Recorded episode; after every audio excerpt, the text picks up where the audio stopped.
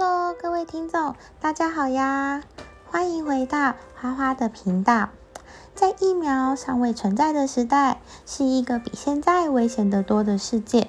如今完全能够避免的疾病，在当时呢，每年可都是会夺走数以百万计的生命的可怕疾病呢。今天我们就来聊聊疫苗的发明。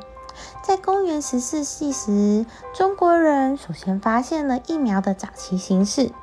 当时人们发现天花病的人结痂制成的粉末可用来预防天花的感染。通过让健康的人接触某种疾病结痂后的皮肤组织来建立免疫力。十六七世纪的时候呢，当时天花是人类最严重的传染病。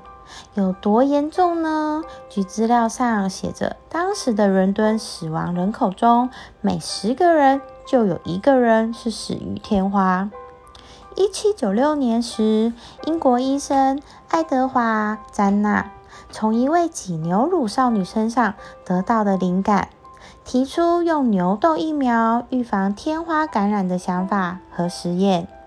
天花是一种有高度传染性的感染性疾病，当时的患者呢，死亡率约为三十 percent，幸存者呢，则经常会留下疤痕或者是失明。加纳先生医生发现，用牛痘疫苗有很好的保护效果，而且呢，没有严重的副作用。詹娜博士不惜让他自己的小孩接种他研发的牛痘疫苗，来证明这种疫苗对人体没有副作用。同年，詹娜医生的小孩八岁的儿童詹姆斯·菲利普身上进行了一个实验，他将牛痘伤口中的脓注入到这名男孩体内，他很快的就出现了症状。菲利普一康复。詹娜就将天花注入了他的体内，但是他却没有患病。牛痘令他对天花免疫了。一七九八年，实验的结果公诸于世，世界上的第一支疫苗被发明出来了。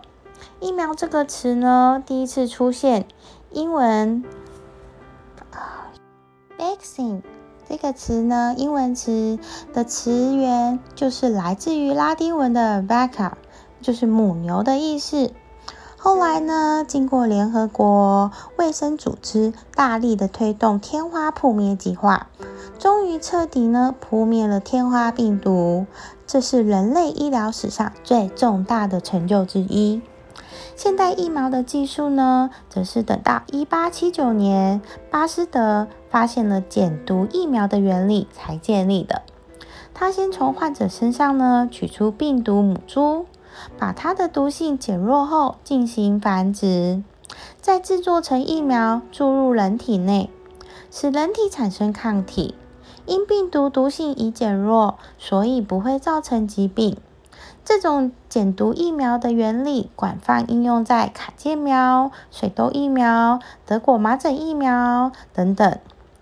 巴斯德原本只是一位穷苦鞋匠的孩子，但是他从小努力就读读书，长大后呢，也在父亲的鼓励下到巴黎就读大学。毕业后，他到德国一所大学担任化学系的主任。因为研究酒的发酵作用，从而发现了酵母菌这个对人类生活有重大帮助的菌种。他又发现了很多的疾病都是由细菌的感染引起的。于是呢，他开始研究消灭细菌的方法，发明高温杀菌这个好方式。他还研究出狂犬病的疫苗，以及传统减毒疫苗、死毒疫苗等等的技术。这些基础直到现在都还是人类制造疫苗标准的标准技术，也开启了微生物学以及免疫学研究的大门。在过去一个世纪，疫苗帮助全世界大幅度的减少了很多疾病的伤害性。在麻疹的第一株疫苗于一九六零年代问世之前，每年呢约有两百六十万人死于这种疾病。根据世卫组织的数据，麻疹疫苗令两千年至二零一七年间麻疹致死人数减少了八十 percent。当总人口当中有高比例的人接种了疫苗，对于避免疾病扩散就会有帮助，从而又对那些没有相应免疫力或者因其他因素不能接种疫苗的人形成了保护。这就是所谓的群体免疫力。而当这种保护被破坏时，对于广大的人口就会形成危险。多大的比例人口要接种疫苗才能保护群体免疫力？这会因应不同的疾病而有所不同。如果是以麻疹来说的话呢，这个比例应该要高于九十 percent，而对传染性稍低的脊椎灰质炎，则需要高于八十 percent。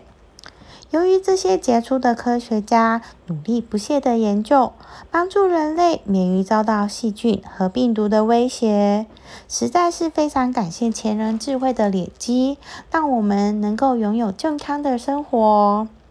今天的疫苗故事就先说到这里，我们下次见啦，拜拜。